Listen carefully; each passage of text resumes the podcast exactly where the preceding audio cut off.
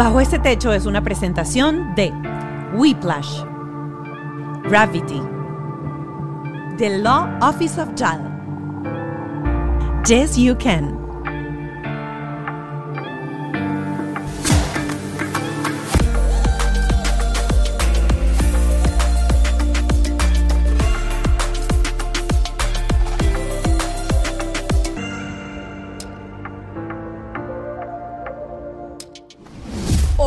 Que yo soy X en la vida. Eso quiere decir que soy generación X. Pero hoy no vamos a hablar de esa generación, sino de la generación Z, Gen Z, lo que llaman generación de cristal. Arrancando por definir qué es, entender qué es y por qué son tan diferentes. ¿Cuáles son esas características que tienen y nosotros como adultos, como padres, cómo poder guiar, orientar y comunicarnos y sobre todo conectar con nuestros hijos si son generación e- Z. La generación Z son aquellos que nacieron entre el 95, 1995 y el 2000. Así que nacieron inmersos en redes sociales y todo eso ha afectado su psique, su manera de pensar y su manera de relacionarse. Para ello nos va a acompañar hoy Marianne Doom, eh, que se ha especializado en Digital Sake, que es su plataforma en entender todos estos cambios de estas nuevas generaciones que han crecido y, se desarrollan con esta invasión de redes sociales a su alrededor. Como siempre, gracias a mis aliados, Whiplash, mi agencia digital, también a Gravity, mi estudio, y por supuesto Ken Medina, mi productor, y Ale Trémola, mi productor ejecutivo. Recuerden, como siempre, seguirnos en nuestras redes sociales, arroba bajo este podcast, en Instagram o en TikTok. Y por supuesto, si estás viendo esto en YouTube, pues forma parte de este canal, suscríbete, es totalmente gratuito y dale a la campanita para que todos los martes puedas ver este episodio. También lo puedes escuchar en todas las plataformas audibles y sé parte de nuestro Patreon. ¿Qué es Patreon? Es una plataforma paralela. En la descripción de este episodio vas a encontrar el link. Son 5 dólares mensuales y vas a tener acceso a una comunidad en donde tenemos siempre conversaciones con terapeutas hablando de los temas que se han expuesto en nuestros episodios regulares. ¿Estamos listos? para entrar en materia eh, y para sumergirnos en esta nueva generación, la generación Z. Mariam Doom ya sentada, estamos así como que de verdad, carne y hueso. Tenemos más de un año viéndonos a través de Zoom. ¡Qué guau! bueno, eres igualita. Igual de bella. Esa es la luz, esa es la luz de este estudio que es una maravilla. Mariam, eh, mira, yo me sentí muy arcaica, muy vieja, muy pasada de moda, muy modelo antiguo, muy modelo de colección.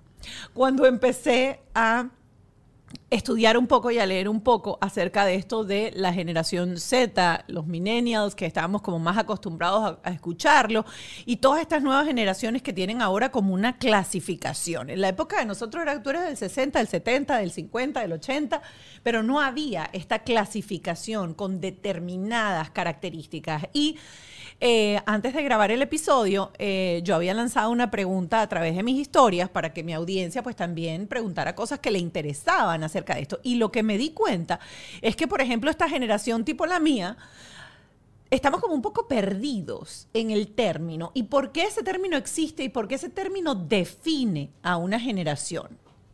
Entonces yo quiero empezar por explicarle a la gente qué es generación Z. Bueno, primero que cada generación eh, se establece según los cambios sociopolíticos que experimentamos. Entonces la generación Z lo que tiene único, que ya cambia con los millennials, es que es la primera generación que crece en un mundo de redes sociales. Entonces ya cambia la parte psíquica del ser. Y es un impacto muy grande, lo estamos viendo. O sea, yo no sé, bueno, yo tengo ya mis niños adolescentes y me doy cuenta cómo afecta el instinto social. O sea, al final estamos en un proceso hiper conectados constantemente. Y el miedo que estos muchachos tienen a exponerse, a ser, a, a, demostrar quiénes son, les ha cambiado un montón de cómo se relacionan con ellos mismos y cómo se relacionan con los demás. Como para entender ciertas cosas y te lo digo porque dentro de mi audiencia hay gente que no es papá y le encanta escuchar esto, todavía no está en edad de ser padres y le encanta escuchar este podcast. Pero también hay abuelas que siempre me escriben y me dicen, ay, yo cuido a mis nietos, me encanta el contenido.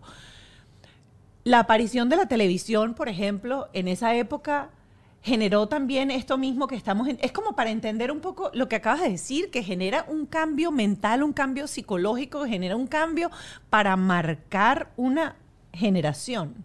Sí, o sea, no sé, realmente no soy experta en entender exactamente cuáles son los atributos y cómo se generan esos impactos, pero yo como me dediqué mucho tiempo a estudiar la generación Z eh, y viene cuando mi hija empieza a tener el celular y yo como psicólogo clínico digo, wow, es primera vez que no tengo ni idea qué hacer.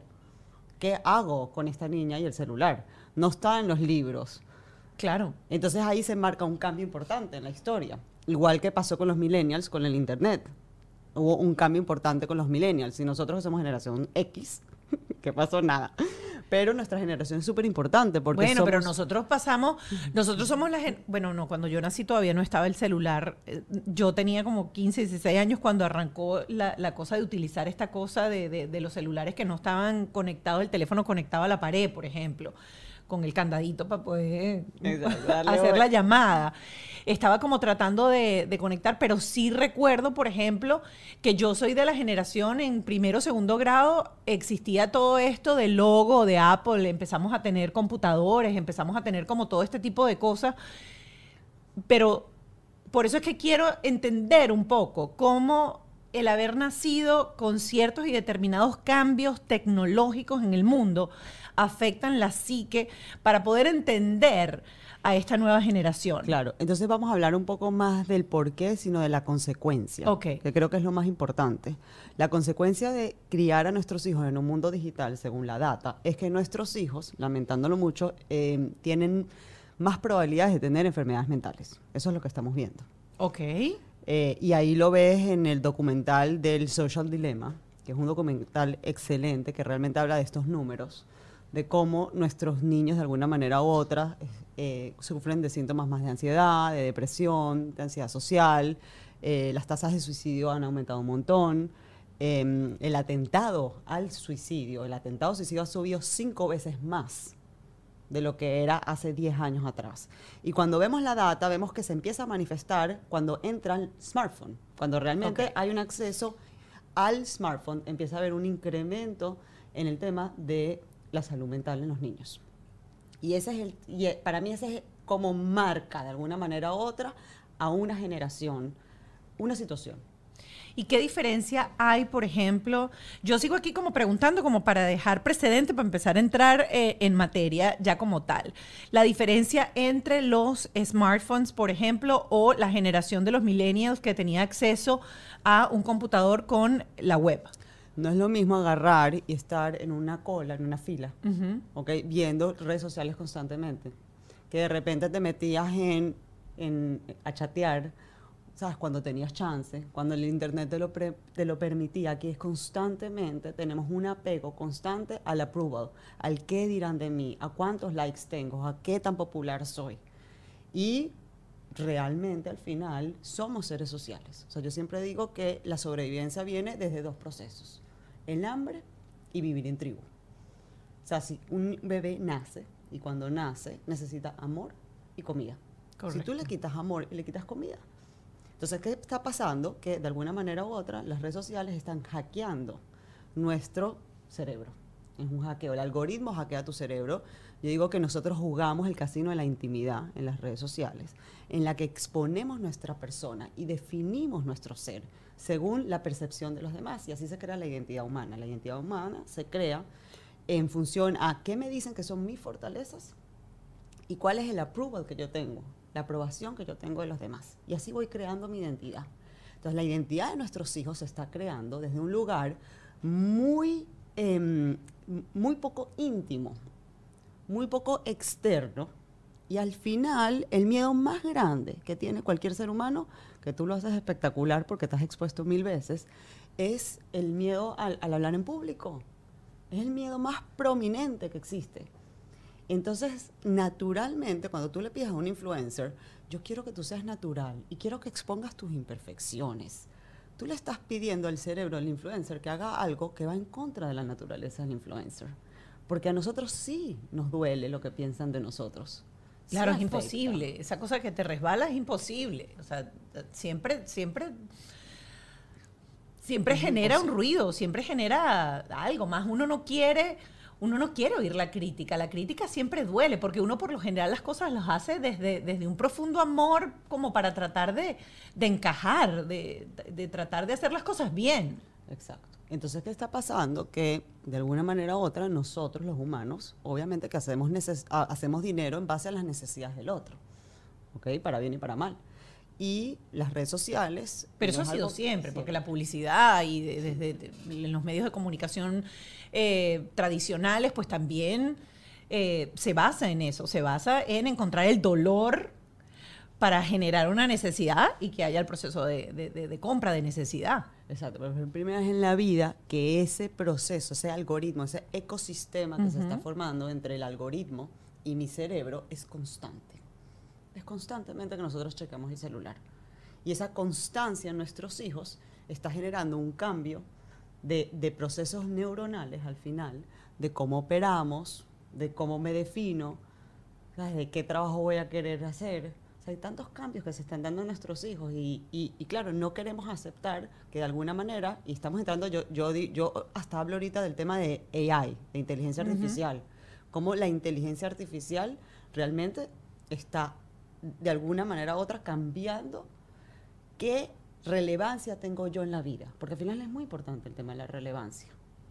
¿Por qué soy relevante? ¿Entiendes? Y yo creo que eso también define qué llamamos generación X, qué llamamos generación los millennials y cómo llamamos a la generación eh, Z y la próxima, la generación alfa, que es otra generación que ya está. La generación alfa son estos niñitos que tienen de 0 a 5 o 6 años. O sea, mi, mi- mi hija pequeña es alfa. ¿Y por qué es diferente la alfa de la zeta? porque ya entramos en un cambio con el COVID y estamos haciendo una transición. Yo por lo menos que tengo una hija generación alfa y tengo dos generación X, yo estoy viendo un cambio impresionante. Porque recuerda que uno nunca quiere ser como los grandes. Quiero y no quiero. Viene el proceso de rebeldía, que es el proceso de revolución. O sea, mi hija chiquita ve a mi hija grande, a mis hijas grandes y las ve en TikTok haciendo, y a ella ya le parece hasta estúpido, un poquito, un poco tonto. Ya ellos van a empezar a recoger y a cambiar este tema.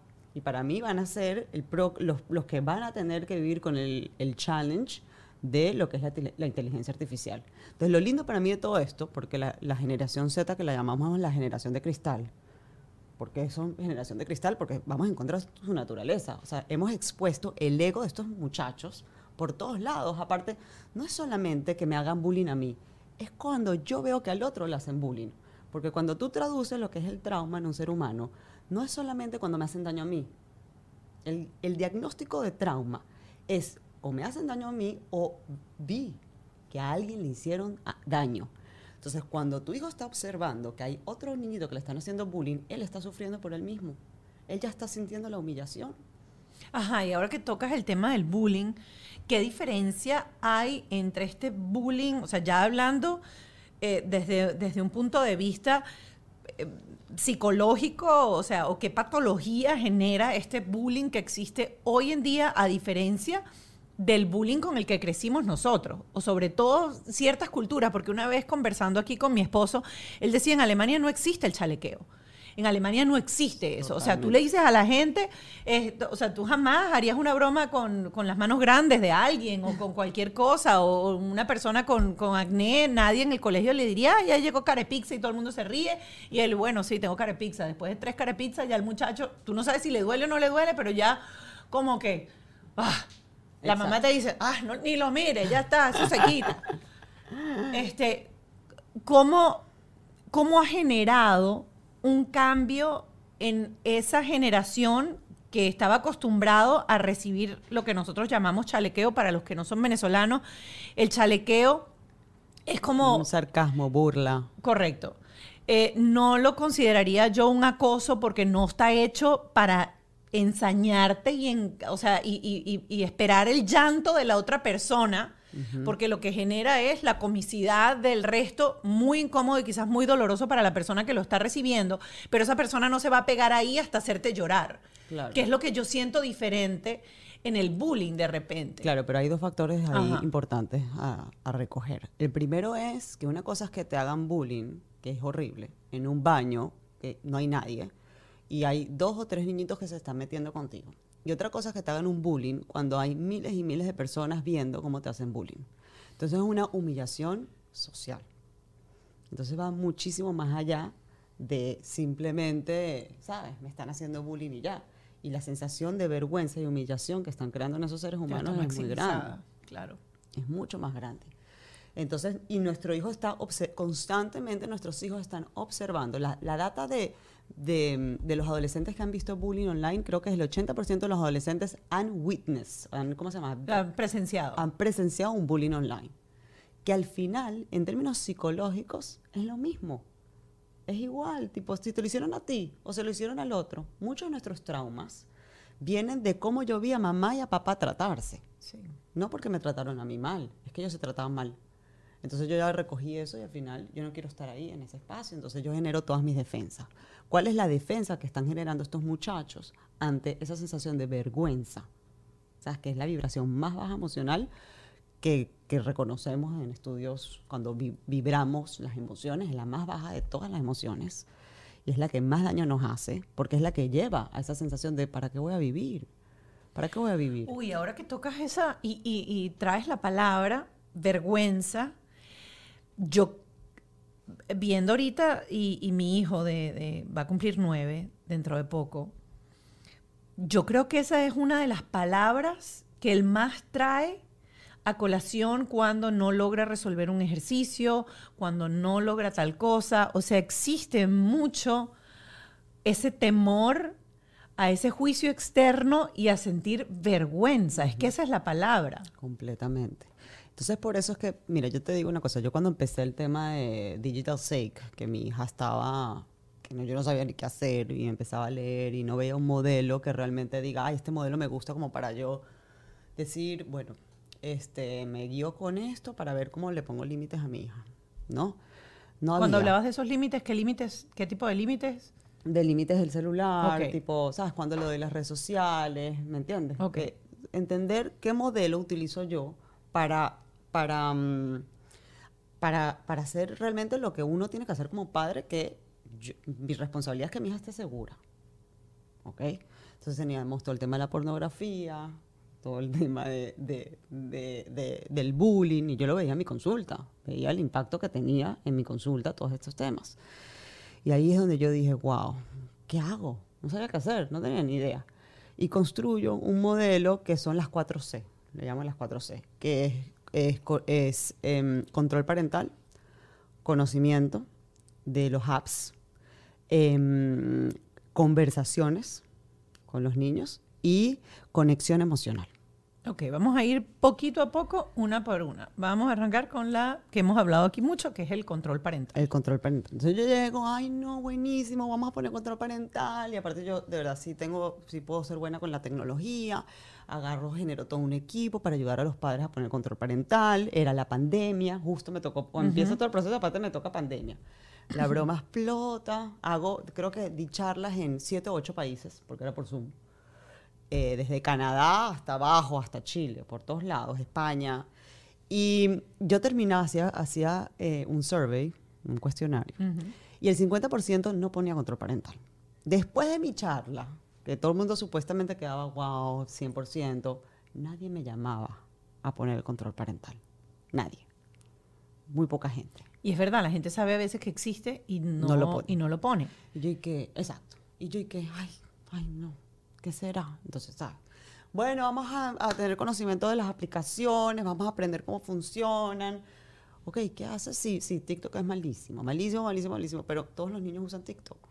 ¿Cómo hago? Que no le va a dar TikTok a mi hija. Entonces, claro, no se va a sentir que pertenece, porque todas las conversaciones son alrededor de TikTok, que si viste el TikTok, que no, no me queda de otra. Yo dije, ay, oye, este, este, este, este tema de conocimiento de las aplicaciones como que tampoco funciona tanto. Me meto, conversaciones.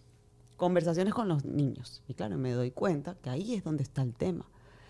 Que aquellos padres que realmente saben hablar con sus hijos de estos temas son aquellos padres que terminan siendo mentores de sus hijos en un mundo digital, que es un mundo abierto, porque hoy, en día la realidad es que yo primero veo y después vivo. Nosotros antes vivíamos y así entendíamos cómo funcionaba la cosa, ya no. Entonces digo, wow, ¿y quiénes son aquellos que tienen conversaciones con sus hijos? Aquellos que emocionalmente saben conectar con sus hijos. Y me doy cuenta en ese momento, ¿ok? Que realmente ni tú ni yo vamos a poder rescatar a esos niños de los problemas de salud mental que van a estar viviendo desde la frecuencia emocional más baja, que es la vergüenza. Te lo pongo desde ahí. ¿Ok? Y digo, bueno, y entonces, y claro, y poco a poco me voy viendo que la mayoría de mis adolescentes en terapia, que hoy en día no estoy viendo adolescentes en terapia porque tengo mis adolescentes y de verdad no me da tiempo, estoy enfocada en, las mías, tienen algún amigo que han sufrido de suicidio o tienen algún amigo que han tratado de suicidarse. ¿Ok? Y digo, esto está, esto está muy fuerte, esto está muy duro. Y claro, con mucha humildad me voy dando cuenta que el padre no me quiere escuchar. Porque nosotros estamos sufriendo de desconexión emocional con nosotros mismos. Porque nosotros usamos peor las redes sociales que nuestros hijos. Mi hija agarra de 12 años su celular, tiene que estudiar y lo pone en la cocina, en el mira, lo más alto posible. Y, y deja el celular por allá metido. Y se va a su cuarto. La de 12. A estudiar. Nosotros no hacemos eso. No, y ellos tienen control parental. Nosotros no tenemos control parental. Mi hijo tiene una hora de tecnología al día y después se le bloquean todas las aplicaciones bloqueadas. perfecto. Eh, mi hija pequeña, por ejemplo, yo selecciono mensualmente los videos que ella tiene acceso dentro del YouTube Kids. No es que ella ve YouTube Kids y puede surfear YouTube Kids lo que le dé la gana. Y nosotros no, tienes toda la razón. Yo recuerdo el otro día que la gente conversaba, no, es que yo no dejo usar a mis hijos el celular en la mesa, pero los papás tienen el celular en la mesa. Y entonces siempre es que es trabajo, es que es no sé qué, es que es lo que más... No es trabajo todo el tiempo, tú no estás revisando tu email todo el tiempo. Claro. Porque te, tengas un meeting o algo por el estilo. Sí. Exacto, tal cual. Entonces, al final, a mí me parece súper importante, nosotros como padres de esta generación Z, no dejarnos llevar por por este miedo que le tenemos al celular, porque sí creo que al final el ser humano crece desde el dolor. ¿Y cuál es el dolor aquí? Tiene que ver mucho con salud mental, tiene que ver mucho con ese miedo a existir desde mi autenticidad, porque ¿qué es una defensa? Al final la salud mental, las depresiones, las ansiedades son defensas a, a lo que yo sí soy. Es un miedo que el mundo me ve a mí. ¿Por qué? Porque no me siento capaz, porque siento que el otro no me va a valorar, porque le tengo miedo al futuro. Eso es lo que es un problema de, salud mental. Siempre que, conversamos aquí y, abrimos esta ventana, eh, nosotros somos, nosotros, digo yo, yo estoy a punto de pisar los 50, pero sobre todo la generación nuestra, la generación de los 70, la generación entrada a los 80, son una generación en donde este tema de salud mental no era un tema que estaba sobre el tapete, ni nadie hablaba de eso, a nadie, nos, aquí a ninguno de nosotros nos educaron los papás pensando en lo importante de la salud mental, en, en entender que tenemos traumas que arrastramos, como tú dices, desde nuestra infancia, no porque nos hayan hecho nada, sino inclusive porque nuestros padres hayan tenido una relación disfuncional ellos. Exacto. Eh, y estamos entrando ahora en, una generación en donde gracias a la tecnología y gracias a la red y a los celulares también tenemos mucho más acceso a información que antes no estaba en la enciclopedia Barça. Tú no ibas para casa, abrías la Barça y decías, ay, sí, eh, no, nada de eso estaba ahí. ¿Cómo hago con esta emoción? Claro, hoy en día tienes un bombardeo porque todo el mundo es coach, entonces también tienes que filtrar quién dice información real y quién no dice información real eh, en las redes, pero lo cierto es que hoy en día hay una cantidad de personas que empiezas a seguir y empiezas a entender la importancia de la salud mental. Eh, y estamos como reeducando a todos estos padres para que entiendan que antes de proteger y educar a esta generación que tenemos en nuestras manos, tenemos que recablearnos nosotros y entender nosotros por qué hacemos nosotros las cosas y desde dónde hacemos nosotros las cosas.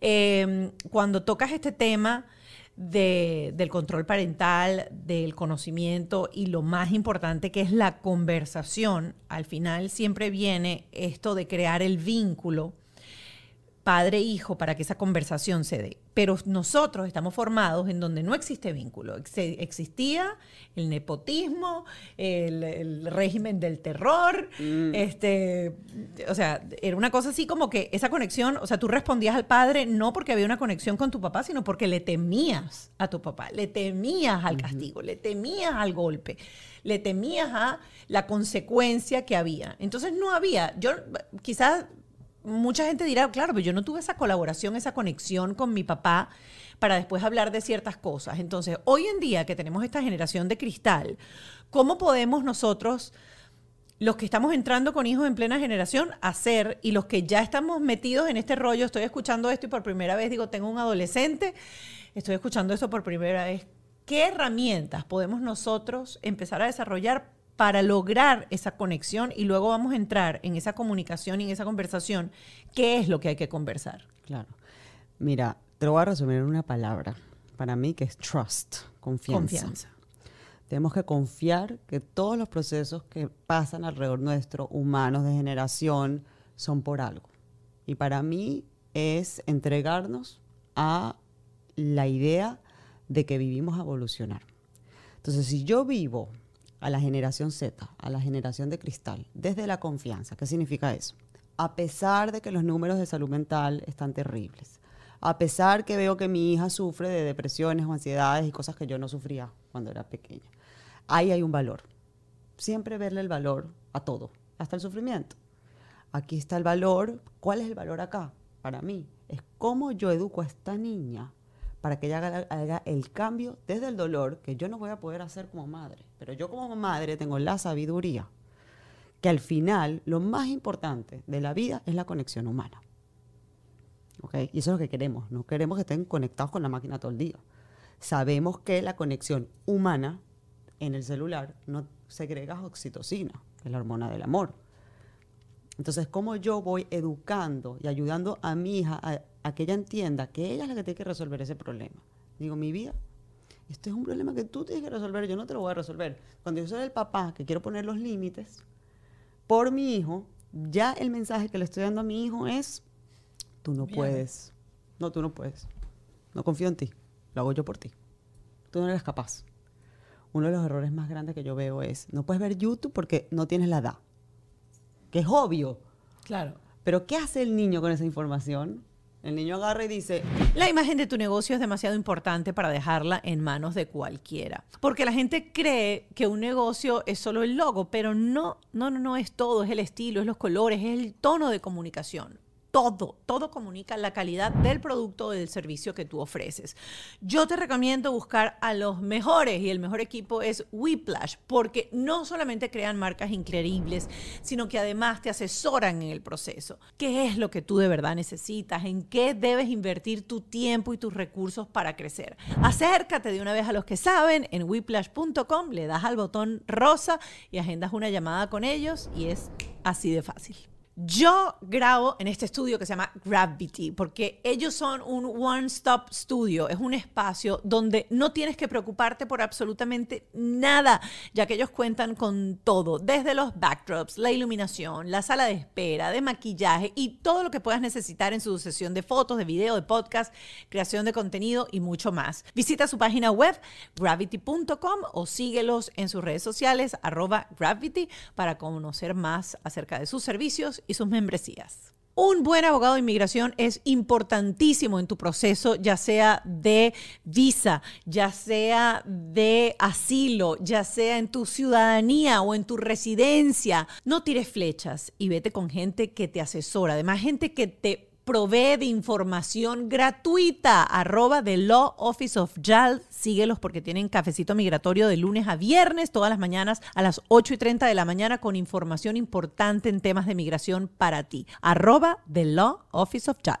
Hoy les quiero hablar de cómo yo hago mis snacks durante el día para no pecar, mantener el peso y sobre todo mantener mi metabolismo activo y rápido. Y estoy hablando de los Protein Bites o los Protein Bar de Yes You Can. Tiene toda la proteína que tú necesitas para sentirte saciado durante el día y además te va a dar ese toquecito saladito que quieras para un munchie así saladito o si quieres algo dulce, pues están los Protein Bar. Y durante el día para hidratarte te recomiendo los sabores de aloe vera. Lo hay en mango, en flor de Jamaica, en durazno y lo hay también en piña. Mantente enfocado con Yes You Can. En este episodio hablamos de lo importante que es la salud mental y cómo nosotros tenemos traumas que vienen incluso de relaciones que vimos con nuestros padres que no tienen que ver absolutamente nada con nosotros, no nos trataron mal, pero solamente ver esa relación quizás disfuncional nos afectó. Date la oportunidad de cambiar, date la oportunidad de recablearte con opción yo. ¿Por qué recomiendo opción yo? Porque es terapia en tu idioma, terapia que la vas a poder hacer digital, no tienes tiempo de espera.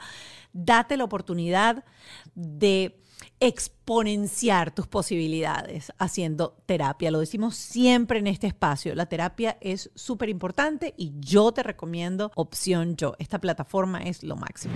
Que mi mamá no confía en mí y la mamá de Juanito me enganó y el otro sí confía.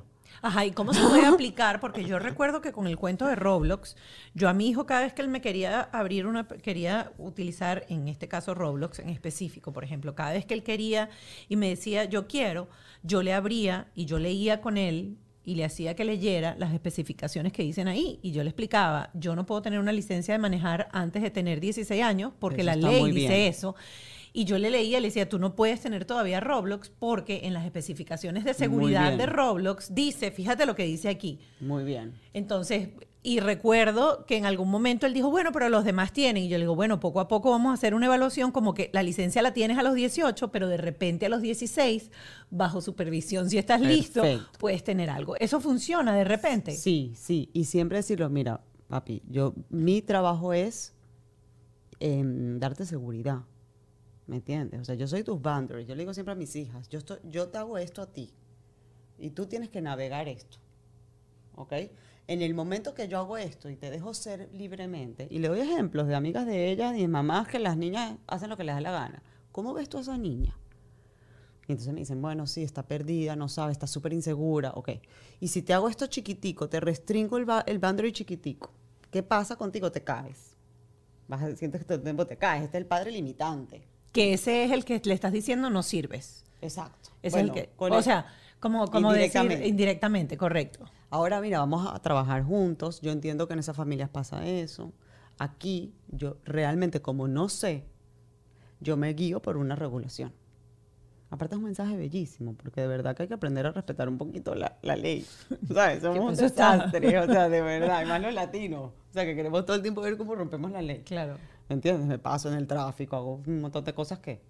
Entonces, oye, yo creo que es eso, es cómo vamos poco a poco y, a- y- y explicándole a ellos un valor importante para ellos. Tú vas a navegar algo que no ha existido nunca en la vida. Entonces, juntos vamos a ver, vamos a navegarlo juntos.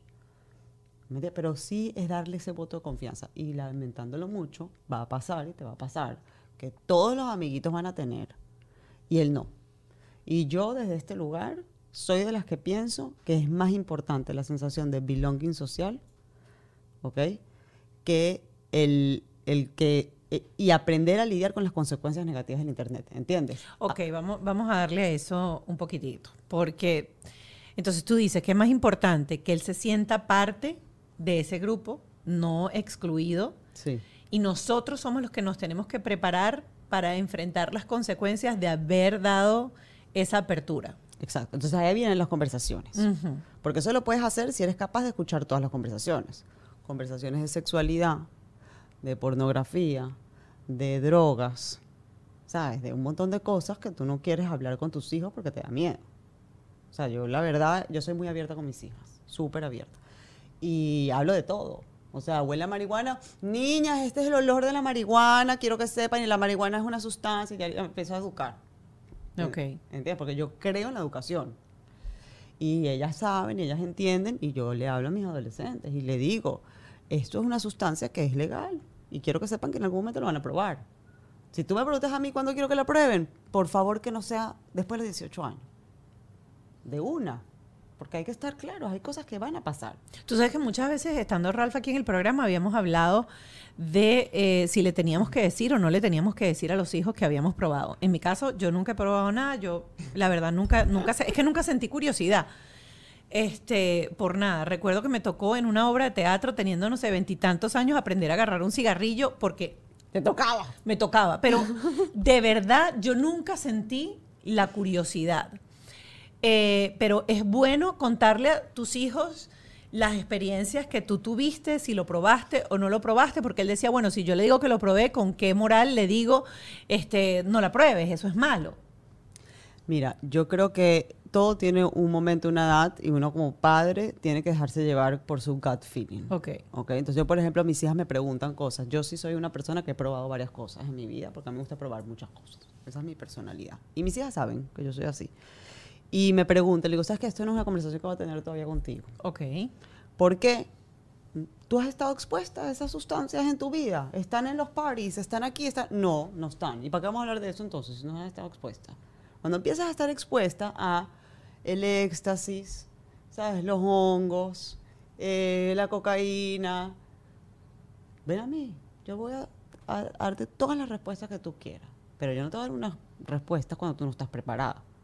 Así mismo yo le digo a mis hijos y me miran y es muy interesante porque hay una sinceridad. ¿Me entiendes? Y hasta soy sincera de que no te estoy contando algo. Ok. Hay una apertura. Ya estoy generando una conexión donde no hay juicio. ¿Me entiendes? Y donde la información se da para tu bienestar, no para que yo te apruebe o, te, o, te- o no te apruebe. Y ahí empieza lo que llamo para mí el amor.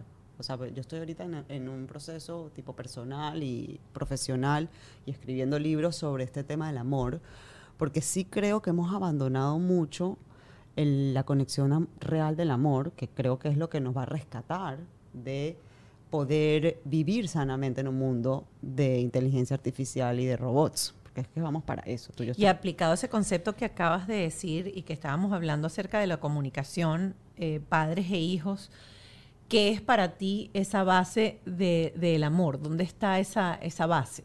eh, eh, para mí está en la aceptación del camino que le toca vivir a mi hijo. Entonces, cuando yo creo que yo tengo mucho control en el camino de mi hijo, ay, ahí me desconecto. Ajá, ¿y cuándo empieza ese proceso de aceptación? Porque vamos a estar claros, tenemos esos niños dentro de nuestra barriga, controlamos el 100% de su ambiente, de su medio ambiente, de todo. Luego nacen y son una extensión de la teta de uno. Despecho o no despecho, Hasta ese los niño- siete años. Ajá, están pegados Ahí a ya uno. se fue la extensión. Arranca a los siete años entonces ese proceso de ellos de encontrar su identidad. Y yo creo que la confusión que tenemos a veces los padres es los boundaries, la- las barreras que acabamos de decir que pueden ser así de chiquiticas, pueden así para que jueguen acá, o pueden ser los que no tienen ningún tipo de barrera. ¿Cómo delimitar esas barreras y empezar a ver y a entender esa aparición de ese ser que es un ser 100% independiente y que va a ser 100% independiente y que no empiecen aquellas cosas de que, ¿qué hice mal como padre? Exacto. ¿Por qué? Porque después vienen los, los- los- los golpes de pecho diciendo en qué me equivoqué, qué le di yo a uno, que no le di yo al otro. Y vamos específicamente, hoy que estamos hablando de esta generación Z, esta generación de cristal, Sí. dónde está ese proceso y qué son esas, eh, cu- cuáles son esas pequeñas, digamos, variantes que tenemos que empezar a entender y decir, ups, sí, esto es, esto es él, aquí lo puedo dejar. Aquí tengo que recortar la cabulla porque todavía es un niño de 7 años, de 10 años, 12 Claro. años. ¿Tú sabes lo que me encanta de ti? ¿Qué? Que me tiras las mejores preguntas, pero las más difíciles de responder. es como que, bueno, ahorita vamos a escribir un libro con esta pregunta. Uf, es así como que, ¿por dónde empiezo? Pero, Pero un esa es la poquito, pues, ¿eh? para- Un poquito, un poquito. Vamos, a- vamos a entrar un poquito. Son, son varios factores, ¿no? Eh, el primer factor, que tú lo dices demasiado bien, es, tengo que yo ser el primer ejemplo de que la imperfección es válida. Porque de la imperfección yo aprendo. El primer, yo tengo que ser el primer padre, el- la primera persona que le muestro a mi hijo que no existe el blanco y el negro. Y que aquí estamos navegando un mundo que yo no viví. De una se lo dices al hijo, mira, yo no he vivido esto, yo no sé cómo se hace, tengo miedo, acepto ya mi miedo, no tengo ni idea. Tú y yo vamos a ir trabajando esto juntos. De verdad se los recomiendo. Ahora, es muy importante saber que, que lo hemos hablado una vez en un live, que colaborar no significa, colaborar en hacer reglas, no significa que ellos mandan. Significa que yo considero sus necesidades, pero yo soy el responsable del bienestar de mi hijo. Y eso es lo que yo quiero que la gente parta. ¿Cómo yo sé cuándo lo estoy dejando? No, es un tema de bienestar del presente. Porque el padre, el, error del padre es que se va al futuro. Ya ve que el niño, ay no, grave, no, no tiene buena atención. Es que seguro va a salir malísimo en el SIT, en el ACT ahorita. Y le va a ir mal en la universidad y no va a entrar. Ay, no, no, no, esto es terrible. Entonces el papá está viviendo que al niño en high school, y el pobre niño tiene 10 años, ¿ok? Porque claro, seguramente ese papá, porque así es la vida, le fue malísimo. o tuvo un hermano grave, terrible el hermano como le fue en la universidad. Entonces ya proyecta en el hijo sus miedos. Entonces, ¿qué tenemos que hacer nosotros los papás? No proyectar nuestros miedos, porque ese es el error. Cuando yo veo al otro en función a mí, ¿cómo yo dejo de ver al otro en función a mí? Es lo que tú dices, lo dijiste acá, es la terapia. Hay que hacer terapia, esto lo traemos mucho y a, a colación y la gente no entiende la importancia de ese entrenamiento. O sea, yo siempre digo, tienen que verlo como un entrenamiento mental para sacar al máximo, para, para, para hacer brillar al máximo tu vida y la de tu entorno. La gente a veces piensa que la terapia solamente vas porque tienes un problema, porque te sientes mal o por lo que sea.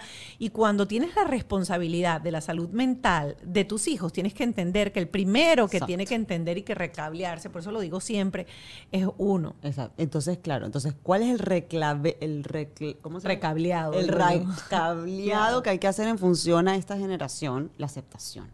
Entonces, mientras yo más me acepto a mí como ser humano, mientras yo más me amo a mí, que estamos hab- hablan mucho de amor propio como ser humano, yo más voy a poder hacer eso con mi hijo. Pero yo sí creo que eso llega a pasar como persona cuando tú encuentras un poco tu camino y tu propósito. Pero para encontrar tu camino y tu propósito hay que dejar las expectativas a un lado. Porque si para mí mi propósito, ¿qué, pa- qué hace el, el ego? Ve el propósito en función del outcome. O sea, está buscando, ok, ¿dónde voy a ser más exitoso? ¿Dónde voy a ser más exitoso? ¿Me entiendes? Claro. Me perdí, ya no vas, a, no vas a encontrar la abundancia del presente jamás.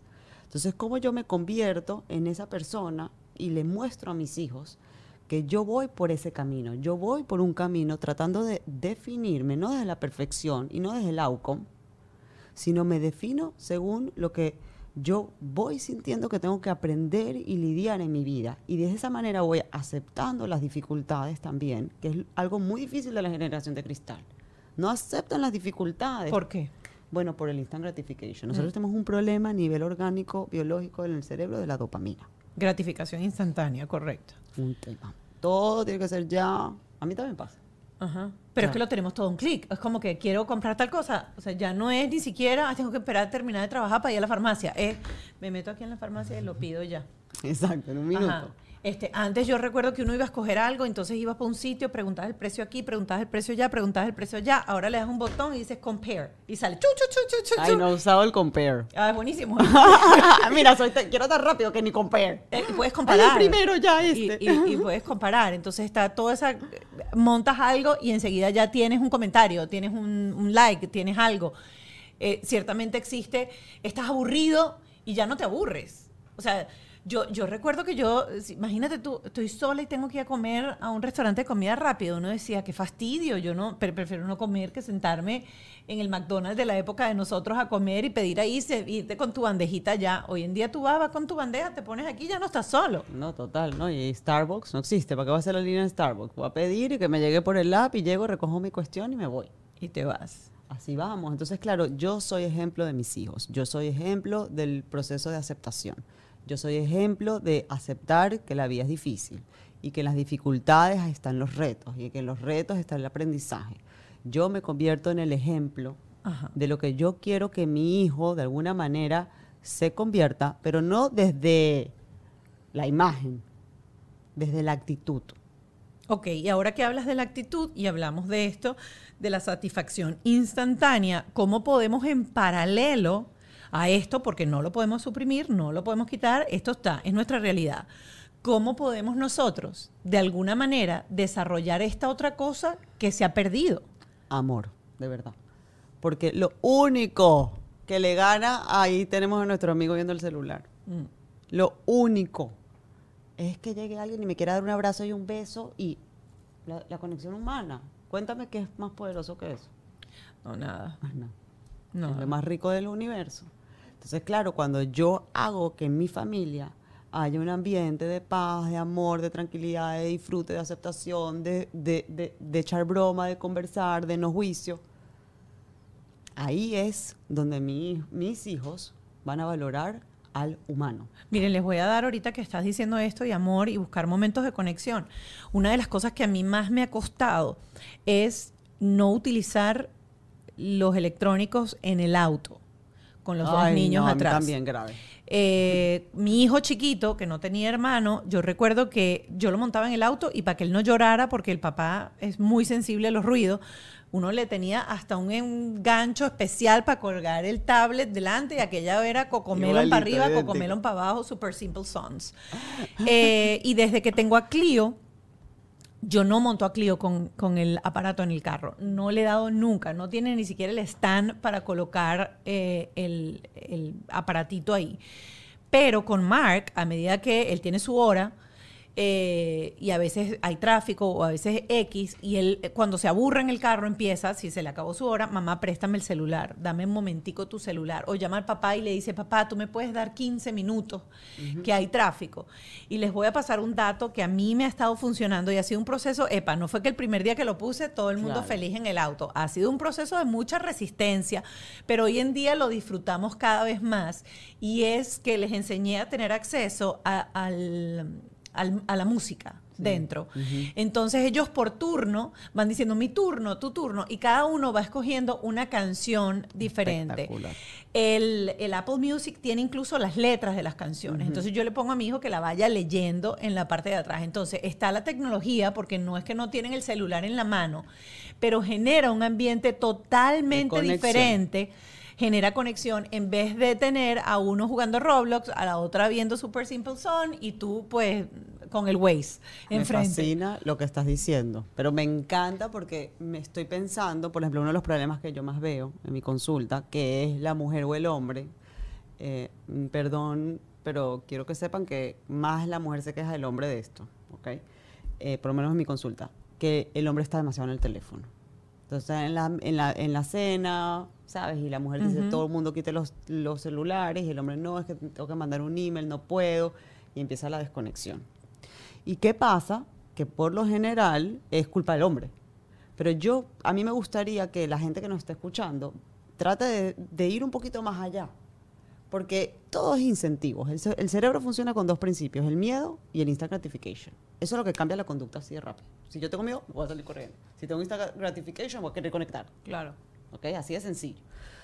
Y bueno, ¿qué está pasando en la dinámica del hogar? Que yo prefiero estar en mi celular.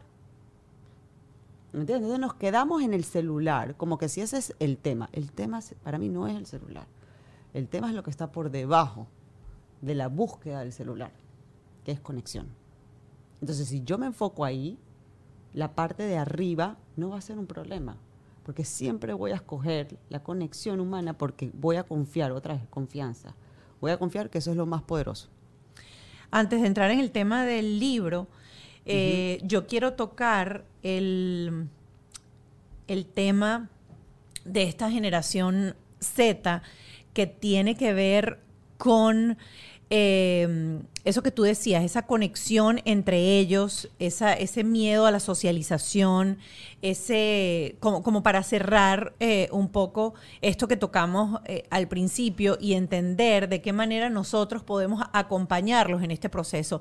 Hay muchos adolescentes hoy en día que incluso como tienen todas estas herramientas y conocen acerca de la salud mental, eh, buscan medicarse, buscan que le den no sé qué. El otro día eh, hubo un, un caso de un amiguito que puso una alerta, no me acuerdo cómo se llama, es el nombre de una niña que supuestamente tuvo un caso de eso y le llegó el 911 a la casa. O sea, tienen como una tramoya montada alrededor de las enfermedades mentales para que entonces vayan a una clínica y te mediquen.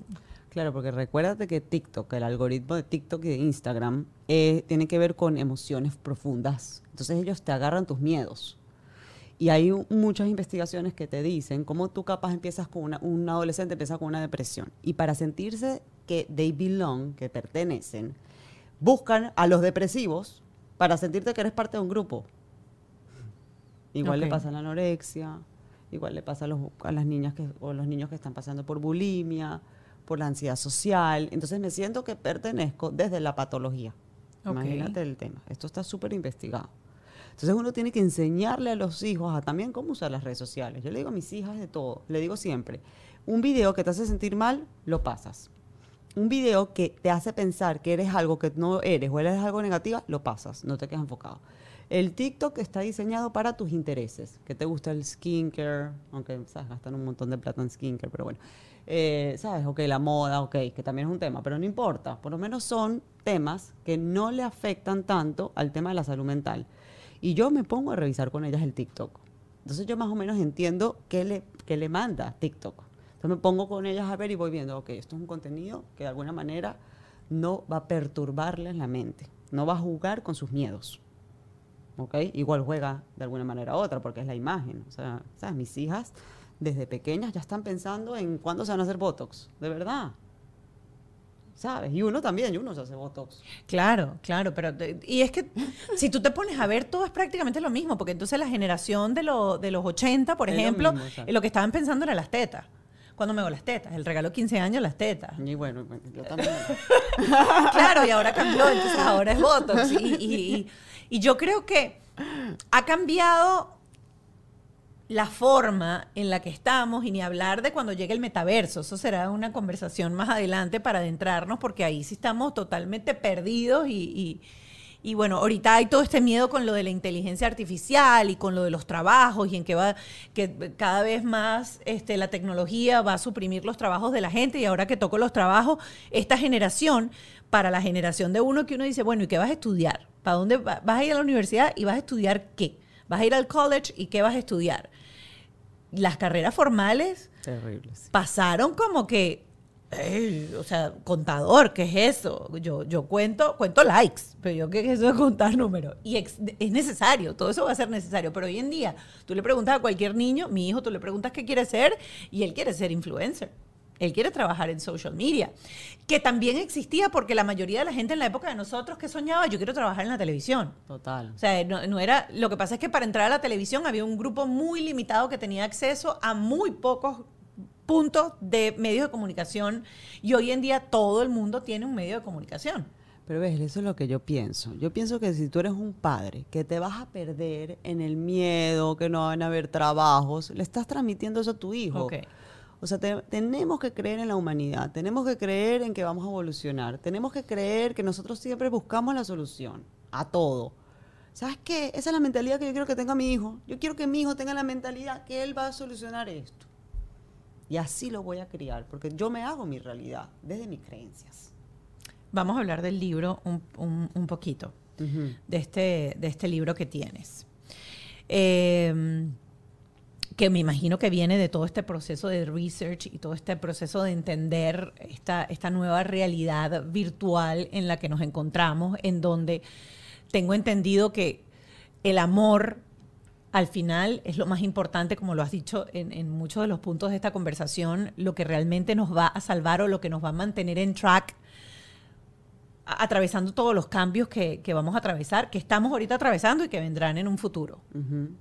Bueno, este libro eh, lo escribo yo, de verdad tratando de cerrar un poquito la etapa que la sigo viviendo igual porque me apasiona, de lo que fue la compañía Digital Sake para mí, que fue este estudio de qué tanto yo puedo influenciar a la generación Z. ¿ok? ¿Qué tanto de verdad? O son, entonces cuando yo concluyo que ellos son los que van a tener que arreglar los problemas, porque ellos son los que tienen el amigo que se suicidó, Claro. no yo. Ellos son los que han sufrido ese bullying, porque yo ya de grande, mi cerebro social no está tan desarrollado. Y claro, cuando digo, ok, ¿cómo voy a escribir esto? Lo que hago es que me empiezo a imaginar cómo sería mi hija en ese momento creciendo en un mundo de, de redes sociales. Y claro, cuando empiezo a imaginarme a esa niña y por lo que está pasando y por lo que ha pasado, me empiezo a dar cuenta que ellos tienen una capa más que nosotros no tenemos con el encuentro a la esencia. ¿Ok? Que es las redes sociales. Es una capa más que ella va a tener que sobrepasar. Entonces, claro, la imagen de ellas está compartimentada. La imagen de nuestros hijos está muy compartimentada. Yo- Ok, para entender un poco eso. La generación de nosotros, ¿cómo descubría que yo sí existo? By the way, es el nombre del, Así se del el libro se llama 2050, yo, Yo sí, sí existo. existo. ¿Cómo descubríamos nosotros yo sí existo? ¿Y qué es esta capa extra que las redes sociales han impuesto en esta generación X para descubrir su esencia y decir yo sí existo? Ay, me Es que, es que tu- tu- tu- tus pre- tus preguntas son las mejores del mundo. Yo no te puedo tener acá. Yo te voy a tener a mi generación es un orden en la cabeza. Este, mm, ese es el tema. Que nosotros no nos hacíamos esa pregunta, porque no era tan necesario. Ahora esta gente, estos niños se la tienen que hacer. Pero es que todo el mundo, ¿estás claro? Aristóteles no dijo pienso, primero existo. Ese fue el primer Claro. señor que se preguntó yo sí existo. Es verdad, es verdad. 100%. Pero fíjate que lo que Todos hemos tenido siempre problemas existenciales. Todos. Pero esta generación, una cosa es que tengo problemas existenciales, otra cosa es que estoy sufriendo. Tengo una depresión profunda, tengo una ansiedad profunda.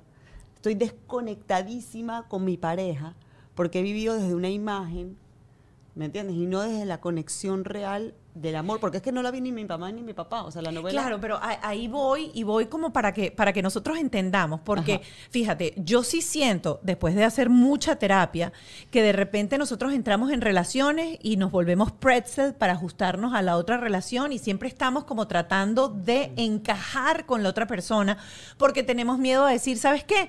Ya hasta aquí llegó, este es el momento, hasta aquí, porque al final siempre pensamos que todo, o nos han educado con esa cosa de que lo tenemos que solucionar, lo tenemos que trabajar Exacto. para encontrar una solución y la solución no es el quiebre, o nunca nos han enseñado que una de las soluciones es el quiebre y decir, no sirve más, hasta aquí. Siempre está esa cosa, tienes que, estás en el trabajo, ve a ver cómo resuelves Tal con cual. tu jefe, estás en una relación, pero trabájalo, ve a ver cómo no sé qué. O sea, nos cuesta incluso decir, ¿sabes qué? Esta tía mía, para mi vida, es tóxica, yo me voy a alejar de ella. Y que no te vean con un dedo porque no quisiste Estar con ella. estar con tu tía. Entonces, no venimos con ese chip en la cabeza porque entonces te hacen sentir egoísta, porque te hacen sentir no sé qué. Entonces, teniendo en cuenta todo eso, que es lo que nosotros, nosotros, la generación de nosotros, tratando de entender esta nueva generación, ¿qué tanta diferencia hay en ese velo que tú dices que generan las redes sociales? Para mí la diferencia está en el dolor. Ok. En e- ellos sí creo que está pasando por un dolor más profundo. Por eso son la generación cristal. O sea, cuando yo tengo menos tolerancia al dolor, al, al feedback, eh, es porque yo estoy sufriendo. ¿Sabes? Por dentro hay más sufrimiento. ¿Por qué estamos sufriendo más? Por culpa de las redes sociales. Porque estoy desconectada, para mí, estoy desconectada de mí. ¿Y cómo se puede trabajar eso en los niños? Bueno, por ejemplo, una de las cosas, yo después de Digital Sake, ¿sabes? Me he movido mucho eh, al tema de la meditación, el breathwork, yo misma, porque claro, cuando yo hago todo esto, yo también me pregunté, o sea, yo quiero que mi hija se conecte más, yo sé conectarme. Y yo misma empecé todavía más profundamente a entrar en un proceso de conexión conmigo misma desde el sentir. Porque estoy viendo todo esto y yo misma, ya va, espérate, ¿tú eras María? ¿Tú eras amar? De verdad. Tipo, llevas no sé cuánto tiempo con un patrón mental que estás tratando de romper y vas a terapia, vas a terapia y no funciona, no funciona, no funciona. De verdad, literal, fue, así. Ya lo reconozco y hay algo que me está faltando porque me sigo sintiendo de verdad em, falla. Ujú. ¿Sabes? Esa sensación que uno, y sigue, uno sigue, sigue, sigue, pero me siento falla, me siento falla, me siento falla. Y yo me, un día con mucha humildad me dije, ¿tú qué te crees de verdad? Toda la gente que tú admiras medita. ¿Y tú qué? Tú no necesitas meditar. O sea, yo he hecho artes marciales por muchos años, yoga por muchos años, pero nunca me entregué a la meditación como práctica de verdad semanal. Y me dije a mí misma, de verdad que eres narcisista. si tú crees que tú vas a estar como esa gente que tú admiras sin meditar. Y me metí en el proceso de la meditación y ahí encontré el breathwork, que es una técnica mucho más potente, y empecé a sentir unas cosas dentro de mí que nunca me había imaginado que existían. Y me empiezo a reconocer desde un lugar, que es desde el sentir, no desde la mente, sino desde el cuerpo, ¿ok? Y me, para mí ha sido revelador. O sea, yo llevo dos años de mi vida entendiendo que no podemos seguir funcionando desde la mente. ¿Por qué? Por un lado, la mente está hackeada por las redes sociales y los algoritmos. Está hackeada. No me, me va a decir que no está hackeada. ¿Ok? La mente está hackeada por la relación mamá y papá y el niño herido. ¿Ok? La mente está hackeada por todos los procesos de nuestros ancestros que tenemos que curar. Entonces, si está hackeada, ¿cómo voy a curar desde la mente? Tengo que curar desde otro lugar. Entonces, yo he estado en este proceso y yo les voy a decir algo, de verdad, yo estoy impactada como a mis hijas. A nivel positivo le ha impactado. O sea, mis tres hijas han buscado el proceso de la meditación como un recurso para poder salirse de ansiedades, de inseguridades, de problemas de sueño. Entonces yo tengo que ser el ejemplo, pero tengo que ser humilde, tengo que entender de que tengo que ir mucho más allá de mi mente para poder romper con esto? Mira, voy a llegar a esta conclusión porque ya estamos sobre la hora y, me parece súper interesante cuando hiciste em, esa, separación entre sanar y sanar desde una conexión diferente y escuchar esa voz interna que no es la mente, porque la mente está hackeada. Porque muchas veces, y recuerdo esto, cuando a ti te preguntan qué quieres hacer y te sientas profundamente entender qué quieres hacer, hay dos voces. Hay una cosa interna de qué quieres hacer y hay otra voz de el que quieres hacer, pero viene del que tienes que hacer. Exactamente. Y esa dualidad es complicadísima de escucharla porque el que tienes que hacer es tan fuerte y tan ruidoso que a veces se camuflaja y parece que es lo que quieres hacer, pero no es lo que quieres hacer. Y ese es el libro 2050, Yo sí existo. Como una mujer de cuarenta y pico años, con dos hijos, casada con el matrimonio perfecto de una élite mayamera del más allá, entregada a, la labor social por medio de la compañía de su madre, termina dándose cuenta que toda la vida terminó viviendo una vida desde el que tienes que hacer y cómo evado la necesidad de intimar con un ser sin saber hacerlo porque viví en una casa donde mamá y papá no demostraron amor, no sabían amarse. Estuvieron cumpliendo con un rol social que era el matrimonio y los hijos perfectos. Y siguió esa niña cumpliendo con ese rol de perfección desde las redes sociales, desde el matrimonio perfecto, desde la mujer que parecía impecable, sin conectar con sus amigas, teniendo a una, niña, a una señora que era su mejor amiga, que es un robot, que se llama Sofía, que conoce todo su ser, con la cual se conecta en el metaverse. Y es su mejor amiga del alma, está diseñada perfecta para ella. Es chistosa, es empática, le da consejos, está conectada con sus emails, con todo. Y cómo ella prefiere a Sofía ante cualquier otro ser humano. Y cómo vive una vida de fantasías que por ahí está, porque tiene mucho contenido sexual a propósito para juquear a la gente, la verdad en una novela, porque eso vende, esa es la verdad. Eh, pero va a ser un, componente importante en el 2050. Y la idea es eso, cómo yo voy desde el tengo que hacer al qué es lo que realmente quiero, pero no desde el egoísmo, porque nosotros escuchamos esa palabra y ya me voy al egoísmo. No es desde el egoísmo, es desde el amor con tu esencia.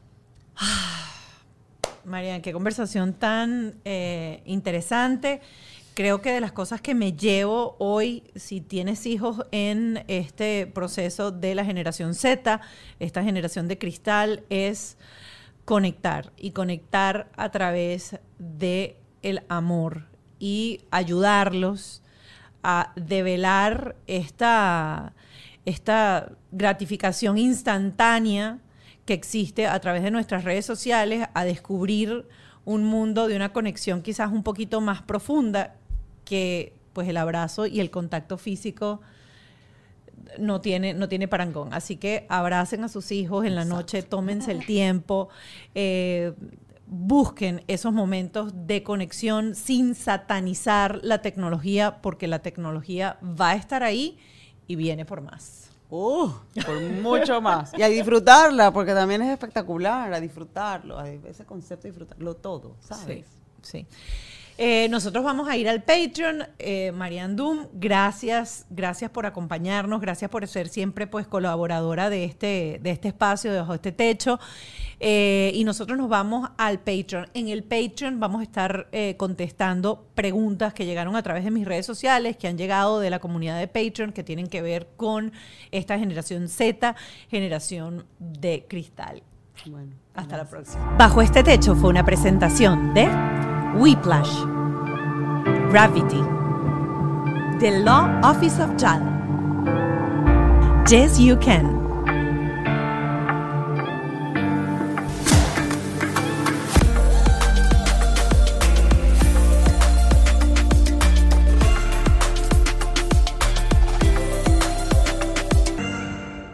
¿Estás listo para convertir tus mejores ideas en un negocio en línea exitoso? Te presentamos Shopify. Tal vez no lo sabías, pero nuestro podcast More Than Mamis es un negocio y lo empezamos por supuesto para desahogarnos y hablar sobre la maternidad, no para convertirnos en expertas de ventas y del e-commerce. Así que sí, necesitábamos ayuda para vender nuestro merch y poner en marcha nuestra tienda. ¿Y cómo suena con Shopify? Llega otra venta. Shopify es la plataforma de comercio que está revolucionando millones de negocios en todo el mundo. Ya seas un emprendedor desde tu casa o desde donde sea, Shopify es la única herramienta que necesitas para iniciar, administrar y hacer crecer tu negocio sin dificultades. Con Shopify puedo gestionar pedidos, envíos y pagos desde cualquier lugar, brindándote toda la información y estadísticas de tus ventas al detalle. Regístrate para un periodo de prueba con tan solo un dólar al mes en shopify.com barra sonoro, todo en minúsculas. Ve a shopify.com barra sonoro para llevar tu negocio al siguiente nivel. Shopify.com barra sonoro. ¿Estás listo para convertir tus mejores ideas en un negocio en línea exitoso? Te presentamos Shopify. Tal vez no lo sabías, pero nuestro podcast More Than Mamis es un negocio y lo empezamos por supuesto para desahogarnos y hablar sobre la maternidad, no para convertirnos en expertas de ventas y del e-commerce. Así que sí, necesitábamos ayuda para vender nuestro merch y poner en marcha nuestra tienda. ¿Y cómo suena con Shopify? Llega otra venta. Shopify es la plataforma de comercio que está revolucionando millones de negocios en todo el mundo. Ya seas un emprendedor desde tu casa o desde donde sea, Shopify es la única herramienta que necesitas para iniciar, administrar y hacer crecer tu negocio sin dificultades. Con Shopify puedo gestionar pedidos, envíos y pagos desde cualquier lugar, brindándote toda la información y estadísticas de tus ventas al detalle. Regístrate para un periodo de prueba con tan solo un dólar al mes en shopify.com barra sonoro, todo en minúsculas. Ve a shopify.com barra sonoro para llevar tu negocio al siguiente nivel. Shopify.com barra sonoro. Hello, it is Ryan, and I was on a flight the other day playing one of my favorite social spin slot games on chumbacasino.com. I looked over the person sitting next to me, and you know what they were doing? They were also playing Chumba Casino. Coincidence? I think not. Everybody's loving having fun with it. Chumba Casino is home to hundreds of casino style games that you can play for free anytime, anywhere, even at 30,000 feet. So sign up now at chumbacasino.com to claim your free welcome bonus. That's chumbacasino.com and live the Chumba life. No purchase necessary. Group. Void were prohibited by law. See terms and conditions. 18 plus.